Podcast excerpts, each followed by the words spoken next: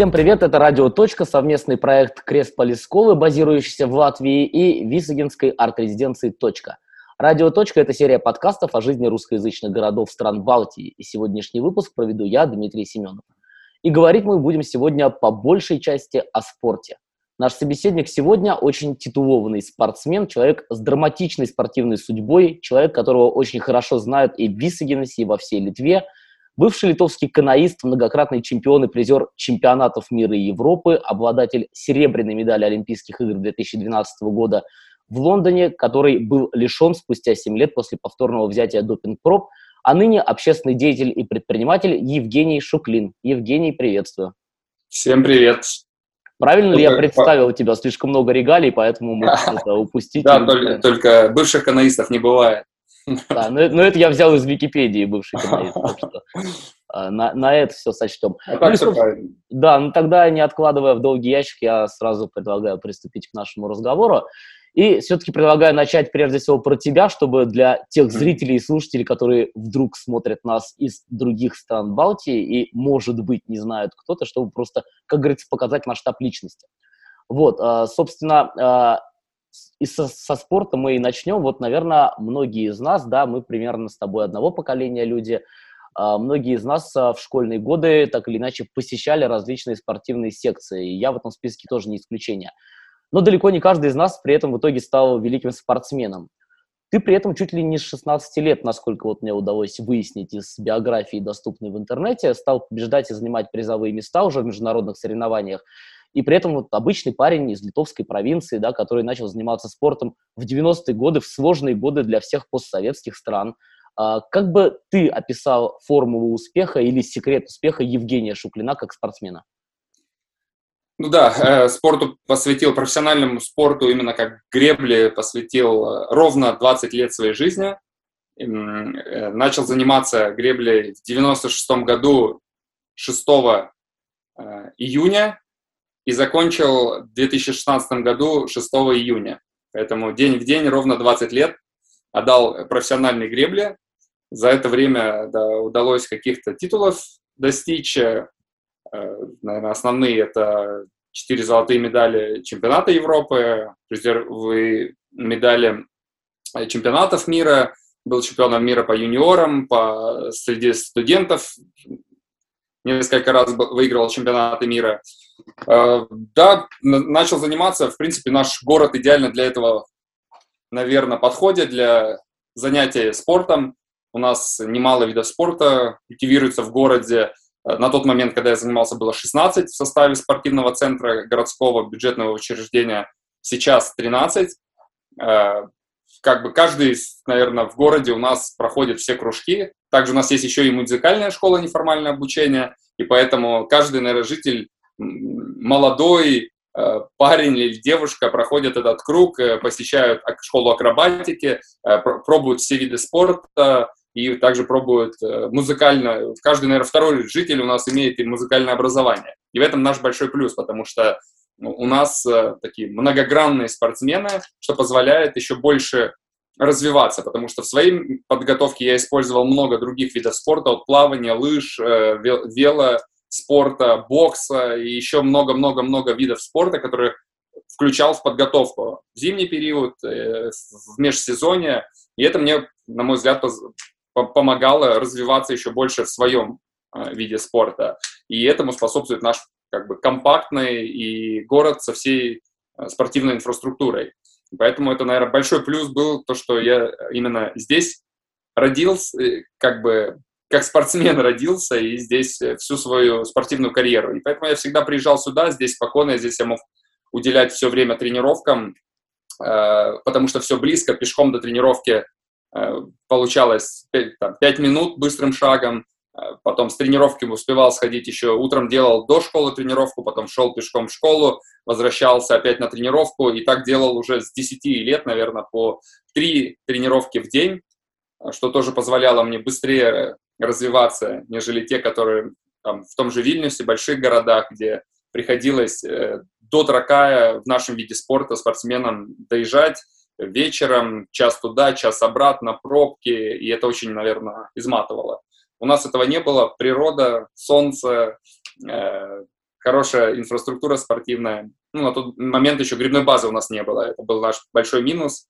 Ее не достроили в свое время, и у нас были такие печальные строительные вагончики. Ну, могу вот порадоваться, что удалось благодаря отчасти и нашим результатам э, добиться того, чтобы на нас обратили внимание и выделили финансирование. И в этом году база была грибная закончена. я думаю, что это будет способствовать еще большему притоку детей, которые выберут именно вот этот вид спорта, который мне очень нравится. Прекрасная природа и солнце Висгинеса, который, кстати, вы можете наблюдать вот на фоне Евгения Шиклина. Это как раз... У нас всегда такая погода. Да-да-да. А, вообще, насколько спорт а, был популярен вот в те годы среди твоих ровесников? Ну, на самом деле популярен, смотрели все друг на друга, и как это, в любом классе появляется какой-то парень, который начинает, записался на какой-то вид спорта, и все туда толпой. У нас также было, что кто-то начал заниматься, один из одноклассников греблей, видели, как он, прогуливая уроки, ходил под окнами с веслом, зачем-то он его носил домой, до сих пор непонятно. Ну вот, и как бы увидели лето, почему бы нет, не попробовать вода, и когда пришли, на первый момент, конечно, это, наверное, умение тренера заинтересовать э, то, что в виде спорта. Мы представляли наверное, себя индейцами, которые в каноэ, еще не умея грести, в лодке с крыльями, у нас такие крылья для баланса были, пробовали грести. Ну и потом как-то у меня очень быстро я увидел э, э, соревнования по, по телевидению, по видеокассеты были, увидел, и мне это так понравилось, и я сказал, что я тоже буду иметь олимпийскую медаль, и это я сказал в лет, наверное, 11, и с этого момента уже как бы это стало для меня целью жизни. На тот момент мы не имели никакого финансирования, а, мы занимались, э, тренер продал свою машину старенькую, купил лодку-копию, которую производили в Беларуси. А, родители купили весло, тоже там копию такую недорогую, и как бы своими силами на озере Дрюкшай, где находилась и находится атомная станция на Сбросном канале, всю зиму тренировались, накручивали обороты, делали по три тренировки, так как до станции 15 километров ехать.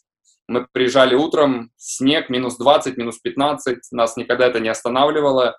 Делали одну тренировку, потом отсиживались, чуть-чуть грелись в машине у тренера, вторая тренировка, третья тренировка. Только такой специальный дубинкой сбиваешь лед с лодки и дальше идешь тренироваться. И это, наверное, второй наш такой большой плюс, почему именно здесь, потому что пока атомную станцию не закрыли, конечно, это наш был плюс большой. А другие спортсмены, которые юниорского возраста, они э, сборов еще не имели, э, у нас тоже таких средств не было и возможностей, и мы тренировались, набирали обороты зимой, и когда приезжали на первые весенние соревнования, всегда были уже на голову выше других, которые только когда лед сошел, начали заниматься, а занимались в зале.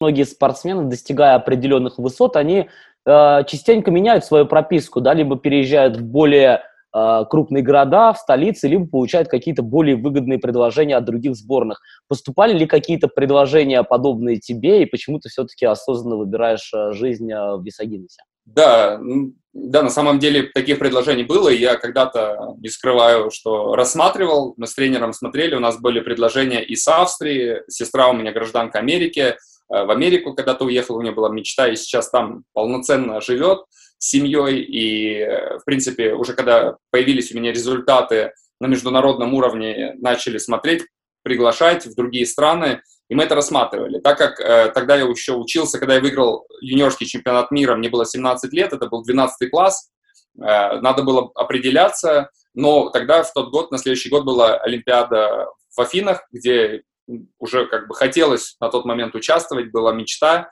э, но э, началась подготовка, и так как готовился здесь на месте, на озере Дрюкшай, э, зимой мы готовились без выездов на сборы, мне разрешили от федерации официально как бы год 12 класс разделить на два года, и поэтому я как бы, ну, такой, как сказать, второгодник, ну, с хорошим смысле слова, остался на второй год, потому что хотел определиться, может куда-то уезжать, за какую-то другую страну выступать, но потом э, все-таки остался здесь, закончил, поступил в университет педагогический и как-то уже, наверное, на тот момент вот был такой переломный, когда стал патриотом Литвы, потому что немаловажно, когда ты носишь герб на груди страны, и хоть я и родился в России, но я считаю, себя считаю э, литовцем, и, конечно, это чувство, когда поднимается флаг твоей страны, очень такое, для, много чего стоит для меня. А, а почему все-таки гребля? Вот я опять же вспоминаю свои школьные годы, да, мы там, э, там со своими сверстниками во дворе очень любили футбол, все там ходили, как правило, в футбольную секцию, но в какой-то момент, а я вспоминаю, вот мой отец рассказывал, что там в советские годы мечтал стать хоккеистом, но в итоге он стал лыжником, тренером вот по лыжам, и, собственно, его мнение, его влияние, наверное, а, привело к тому, что там более пяти лет своей жизни, школьных лет, да, я тоже отдал лыжным видам спорта. Вот как получилось так, что именно гребля и какие еще виды спорта были а, в, твоей, в твоей жизни до, получается, каноэ?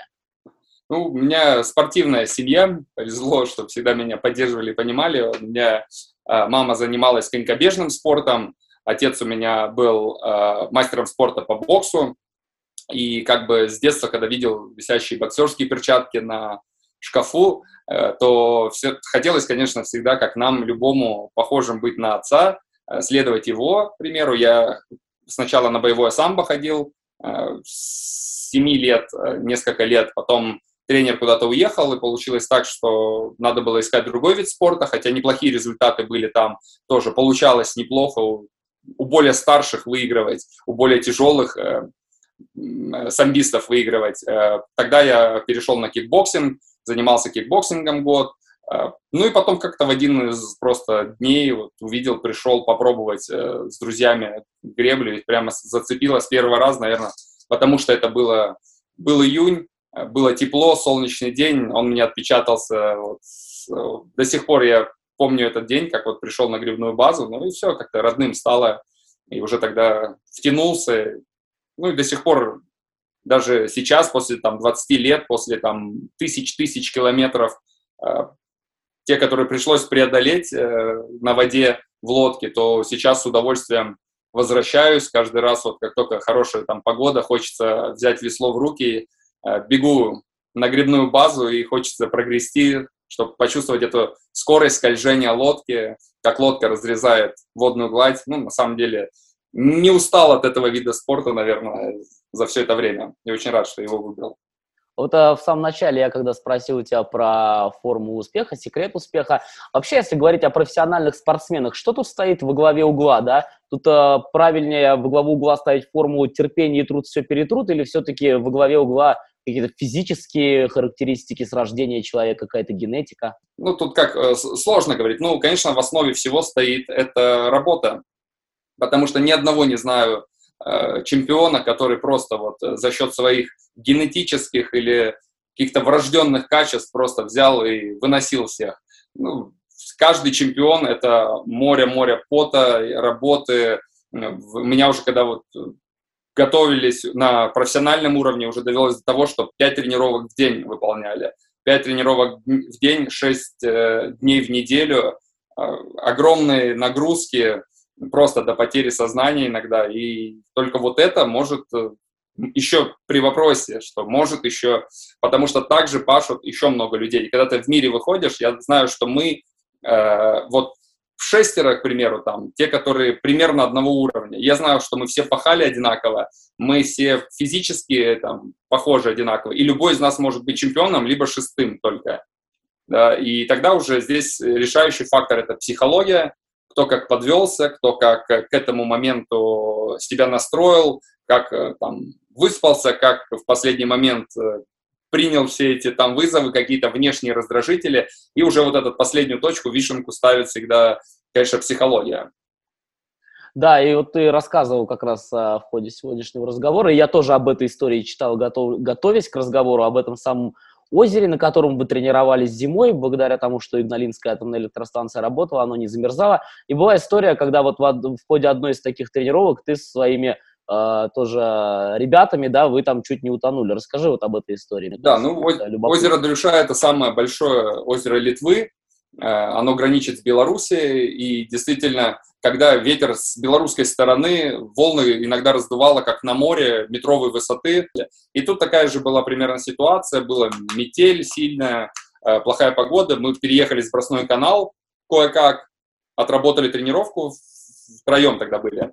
И обратно, когда возвращались, э, один из наших, там, надо было всегда лодку ставить полностью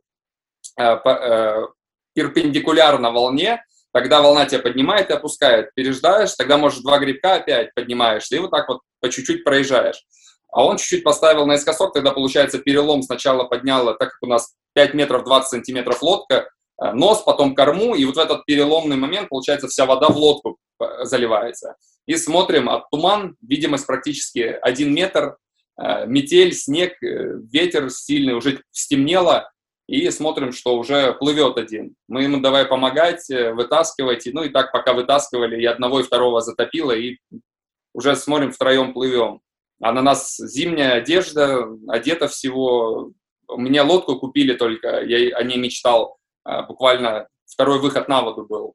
Я за нее держался до победного, пока ее просто волной не вырвало и куда-то унесло. Мы ее потом на белорусской стороне нашли через неделю только, когда уже все утихло. Ну и, конечно, вот это было, наверное, вся вечность, как мы добирались до берега, плыли. И когда выползли на берег, э, оказалось, что наш э, один из бойцов Э, уже все, говорит, я не могу, я дальше плыть не буду, все, плывите. Мы нырнули обратно и поплыли за ним.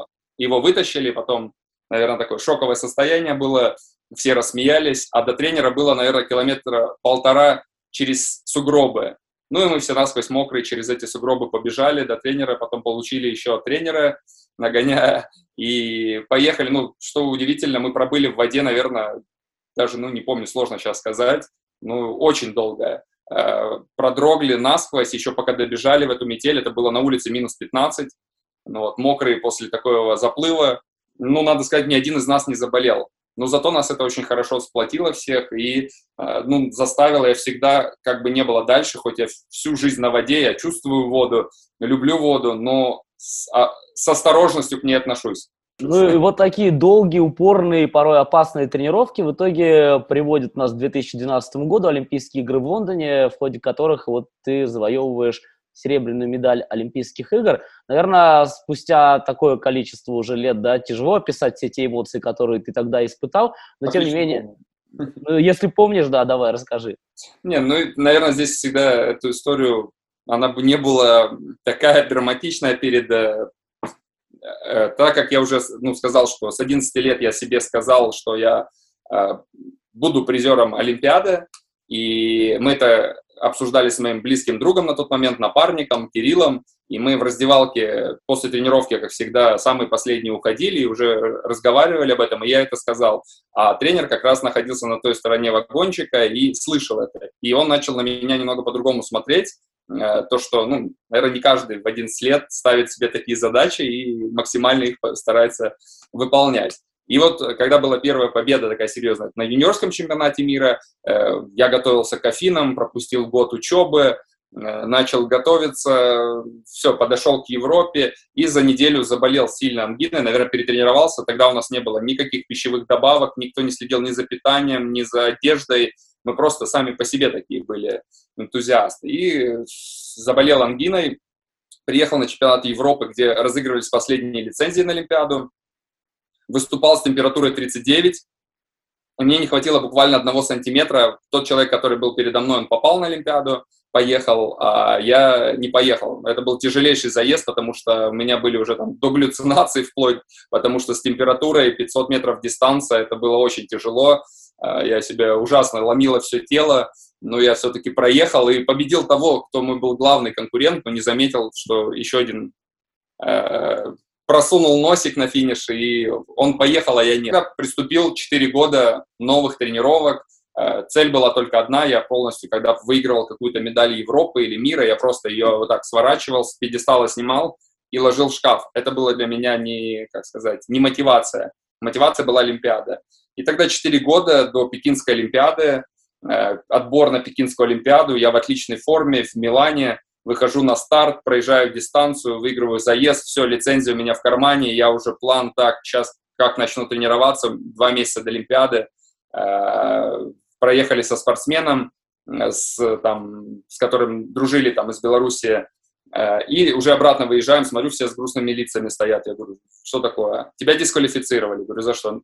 Не по центру дорожки ехал. У нас есть такой термин, э, когда ты используешь воду отработанную, когда э, лодка тащит верхний слой воды за собой, и можно марафонцы используют такой как бы инструмент, садятся на волну и, и вместе с верхним э, слоем воды как бы тебя тянет тот человек. Ему тяжелее становится, а тебе легче. Экономишь силы, потом на финише его объезжаешь. Ну, то же самое в велогонках используется, когда на колесе сидят. Такой же принцип. Там только аэродинамика, здесь гидросила, которая тебя выталкивает.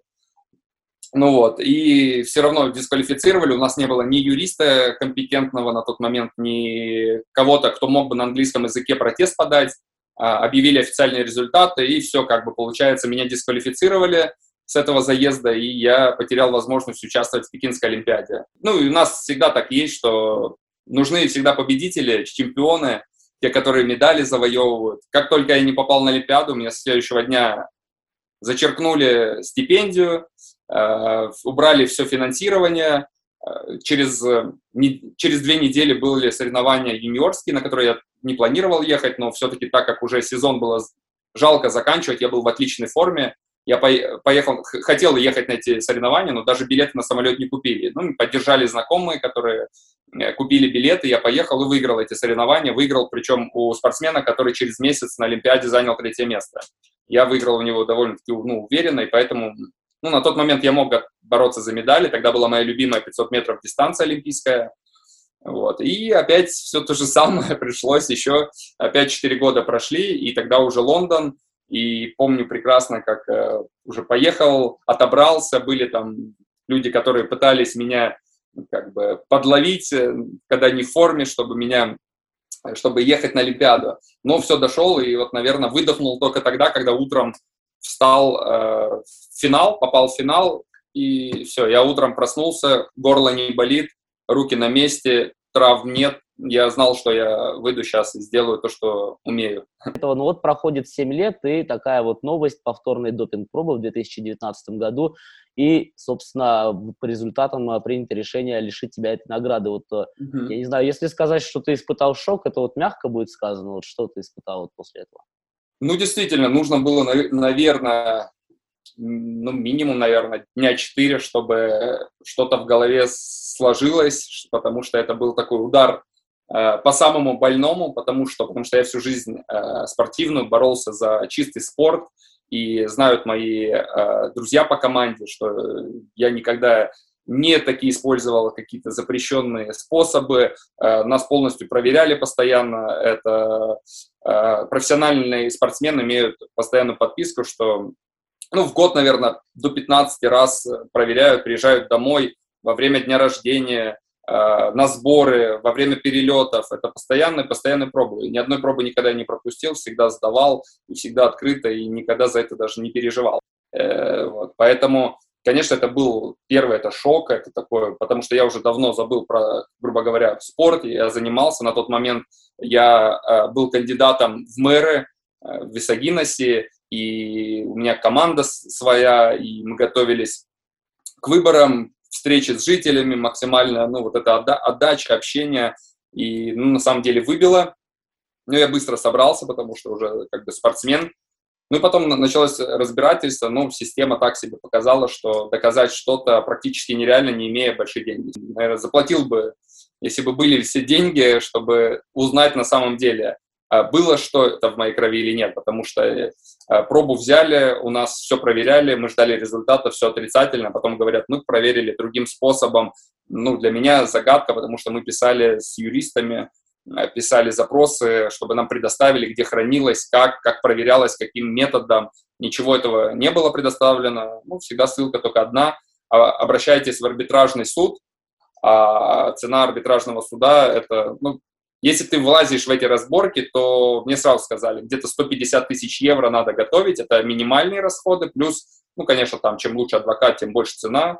А, запросили сколько примерно адвокаты, вот нашли в Америке, специалистов у нас в Литве таких мало, а, нашли в Америке, который специалист, действительно специализируется в таких делах, а, прислал расценки 500 евро в час, ну вот, поэтому плюс перелеты на слушание в Лозанну и везде, поэтому конечно, и на все, про все, на размышление тебе дается 10 дней принять решение. Ну, вот, э, поэтому, конечно, было тяжело в плане того, что осознавать, что за свои права и за свою честь ты можешь побороться только имея деньги. Я не представляю, как это вот э, сама система работает, что могут в любой момент сказать, просто тебе сказать, ну, мы поменяли, вот тут наш, нашли. Да. Ну, через 10, через все прийти, у тебя все забрать и сломать, допустим, тебе всю жизнь. Всю жизнь. Ну, ну, вот нам, как наблюдателям, тоже хотелось бы знать правду, потому что сейчас мы имеем, с одной стороны, да, вердикт лаборатории, с другой стороны, слово Евгения Шуклина, который говорит, что ну никогда в жизни я не употреблял допинг, допинг целенаправленно. И вот а как тебе лично кажется, все-таки что это? Это ошибка лаборатории или есть какая-то вероятность и возможность, что все-таки какие-то запрещенные вещества могли попасть в твой организм, и если могли, то каким образом? Ну, сложно сказать, потому что на самом деле, ну, конечно, осторожность всегда максимальна на соревнованиях. Если ты берешь э, бутылочку воды, э, ты ее открыл, если берешь где-то открытую, то никогда не пьешь, или сам даже поставил открытую, ее больше брать нельзя, потому что, ну, конечно, э, достаточно закинуть туда какого-то порошочка, и, грубо говоря, конкурента можно легко скинуть, да, поэтому всегда максимальный контроль. Но, конечно, себя полностью обезопасить от всего, это ну, невозможно. Э, тот препарат, который мне приписывают, нашли, он на, э, для вообще используют культуристы для наращивания мышечной массы. Но это как минимум вообще не актуально, и какой-то э, в скоростном, в спринтерском виде, в техническом виде он ну, никакого э, как бы эффекта точно бы не дал. И это, наверное, так и останется загадкой, и мне будет всегда очень интересно, как оно на самом деле. А давай теперь поговорим о сегодняшнем спорте, наверное, в весогиносе, вот э, принято так у литовцев шутить, да, что баскетбол – это вторая религия, ну, просто по популярности. Что можем сказать в этом плане о весогиносе? Можно ли сказать, что вот э, вид спорта, которым занимался ты, гребля, каноэ – это вторая религия в весогиносе? Ну, религия, я считаю, это слишком громко, наверное, сказано, не буду называть так, но в принципе, традиции гребли в нашем городе очень хорошие. Если считать, что нашему городу с небольшим 45 лет, за эти годы, или вот возьмем последний пример последнего чемпионата Европы, который в этом году проходил, э, Литва завоевала э, в гребле на байдарках каноэ 4 медали. Две из них приехала Висагинос. Ну, как маленькому городу соревноваться, конкурировать вся Литва и Висагинос, да, если так то получается баланс одинаковой медали. А зачастую, когда в наше вот время было, ну, видали, допустим, с чемпионатов мира привозил я в одиночке и Раймонда Слободка с двойки. Все медали приезжали на Висагинес. Это, ну, как бы хорошие традиции, всегда в каноэ были. Сейчас у нас и Артур Сея появился, Байдарис, который на, уже стал призером мира и Европы. Хороший, продолжает эту традицию. У нас Вадим Коробов, который Э, рекордсмен, который до сих пор его рекорд на этой дистанции короткой никто не может э, побить, превзойти. Поэтому гребля, конечно, на хорошем уровне, именно профессиональном в нашем городе. Э, даже отчасти странно, что при такой инфраструктуре, при такой базе, которую мы имели долгие годы, такие результаты показывали. Но это, наверное, благодарность тренерскому составу, потому что наши тренера, в хорошем смысле слова, настоящие фанатики, которые просто живут на базе, готовы там э, ночевать, жить, спать, только вот, э, ну, видят одно, эту греблю, и это, наверное, дает такой вот э, как бы возврат в виде медалей и хороших результатов. Да, и вот как раз хотел спросить, если сравнивать э, с твоими временами в плане инфраструктуры, условий тренировок, насколько сильный скачок произошел вперед? За это время, ну, конечно, у нас достойного уровня футбольный стадион, а, у нас есть и теннисные корты хорошего уровня, у нас есть э, бассейн 25 метров, мало тоже из таких маленьких городов, кто может таким похвастаться, да. Сейчас а, у нас грибная база достойная, которая может принимать и соревнования уже республиканского уровня, и э, сборы проводить э, на базе этой, как бы это, лагеря проводить на базе поэтому инфраструктура действительно хорошая, ну, как бы, как сказать, нету пределов совершенствования. Э, имея, чем лучше иметь, тем больше хочется еще, наверное. Это нормально, это нормально, и поэтому я всегда вижу, что спорт и потенциал в нашем городе большой, э, все у нас есть, и вообще стать спортивной, наверное, именно вот для юниорских сборных, как спортивный центр подготовки страны. Это вполне реально, потому что у нас все для этого в принципе есть. И также хотелось бы привлечь э, именно спорт людей с недугом, потому что это сейчас э, очень направление популярно, э, финансируемо, у нас база оснащена и лифтами, и я бы вот видел, что развитие и э, гребли людей с недугом в нашем городе, потому что включается в программу Паралимпийских игр, и это надо развивать, потому что один из таких был родоначальников именно, когда вывел на, на новый уровень этот вид спорта. Это был такой звезда, бразилец э, Хуга Босс модель.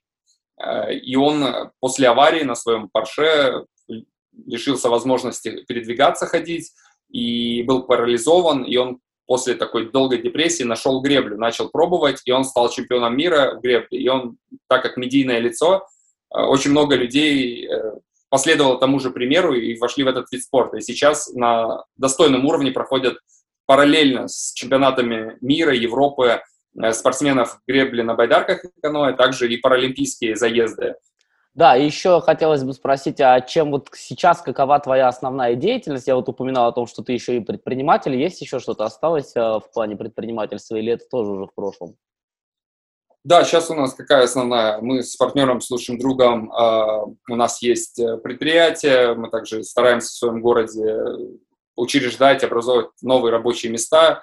Э, у нас был свой ресторан, пиццерия в городе, э, старались с этой стороны еще как-то приложить в городе, потому что это тоже отчасти и лицо города, и плюс для молодежи, чтобы не уезжали, это как бы сфера развлечений, досуга, а, один из таких у нас интересных проектов, это было еще а, крафтовые пивоварня, это крафтовый небольшой заводик Бравар, который вот э, мы развиваем в такой, это именно ну, многие задают вопрос часто, что спортсмен, что имеет общего, да. Так вот, как раз-таки здесь я считаю, что мы отчасти боремся за культуру потребления, потому что не в запретах именно, я считаю, успех, а именно в при правильной культуре. Надо воспитывать культуру. Культура должна быть во всем, и э, в, при, в принятиях пищи, в распитиях алкогольных напитков. И вот мы делаем как качественный продукт, как э, мы считаем, эксклюзивный, в маленьких объемах, и мы рассказываем всегда людям, к нам сейчас очень много приезжает экскурсий, дегустаций, мы показываем, рассказываем, как из зерна делаются по старинным рецептам, с применением новых технологий, и действительно это людям нравится, и они видят немножко больше, чем это просто распитие каких-то алкогольных напитков. Ну вот. Э, потом мы сейчас летом очень много организуем фестивалей в городе, потому что я считаю, что это очень тоже важно э, для жителей, чтобы мало хорошей инфраструктуры и занятия спортом, еще как-то надо весело молодежи и проводить время. Э, буквально сейчас вот состоялось первое мероприятие, конечно, ограничения по карантину вносят свои корректировки. Через неделю у нас новый фестиваль, уже вроде как э, на большее количество людей. В прошлом году мы э, делали такие фестивали по 500 человек на каждом. Это приезжают группы, дискотеки под открытым небом. К нам начали ездить с других городов, с Вильнюса, с Латвии, с Даугапилса. Сейчас у нас группа сотрудничаем с Резекна, приезжает со своим новым альбомом. И нам это тоже очень нравится, музыка нам близка. Э, у нас очень много профессиональных музыкантов в городе и стараемся делать такие живые концерты хорошего уровня, э, с хорошей атмосферой. Э, плюс соревнования, вот соревнования на лодках «Дракон» ежегодно уже седьмой раз состоятся в этом году. Пытаюсь продвигать этот вид спорта, как бы народную греблю. Плюс сейчас вот в эти выходные шахматный турнир организуем. В планах еще чемпионат по армрестлингу боксерский турнир в память друга нашего погибшего э, и куча-куча таких вот небольших и больших мероприятий. Полумарафон совместно с клубом по бегу Литвы организовывали несколько раз, э, где собиралось более, э, наверное, 700 участников последний раз было. Поэтому атомный марафон назывался, полумарафон, где дистанция проходила до атомной станции и обратно. Да, Поэтому... и и вот, и вот из всего этого я прихожу к выводу просто, что спорт по-прежнему продолжает занимать большое место в твоей жизни, но пока вот ты участвуешь в нем, да, в виде таких вот, как раз-таки в виде энтузиаста и общественника, устраивая различные акции, марафоны и так далее. А не было ли у тебя желания вернуться в спорт а, вот в качестве, может быть, тренера, вот более такое профессиональное русло? Я думаю, это вопрос времени. Я части, как сказать, я себя прекрасно чувствую. Я думаю, что э, и спорт бы профессиональный я бы мог не закончить на тот момент, да, потому что я достиг цели, это олимпийская медаль была. Э, поэтому я вот за это, наверное, тоже как бы отчасти там переживал в свое время, то, что если бы такой результат, вот когда, почему именно поломает жизнь? Потому что если бы на тот момент, э, грубо говоря, сказали, вот, вот твой тест не прошел, все, ты там дисквалифицирован на такое-то время, все, ты можешь доказать обратно, ты можешь вернуться через 4 года, да, и показать, потому что ты доказать, что я могу это сделать, проверяйте и все остальное. Спустя 7 лет, когда я уже, грубо говоря, э, там, забыл, как весло, весло в руках держать, тебе приходит, ты, понятно, уже не вернешься и никому ничего не докажешь, как спортсмен, да, а закончил я именно потому, потому что я ну, достиг того, что, о чем я мечтал. Э, я бы еще греб дальше, если бы на той Олимпиаде я не завоевал медаль. Я бы еще греб дальше, если бы мне такой результат сказали бы сразу. Я бы, ну, знаю себя, я доказал бы, что я бы на следующей Олимпиаде взял медаль. А так, э, конечно, мотивация пропала, уже начали интересы в другом каким-то появляться, э, переключаться, еще себя где-то реализовать в магистратуру поступил, э, именно уже по-другому начал смотреть, еще как бы в спорте добился того, что, чего планировал. Спасибо большое, я напомню, да, спасибо большое, Евгений. И я напомню, что мы сегодня в рамках очередного выпуска серии подкастов проекта «Радио. говорили с литовским каноистом, многократным призером международных соревнований, а ныне общественным деятелем и предпринимателем Евгением Шуклиным.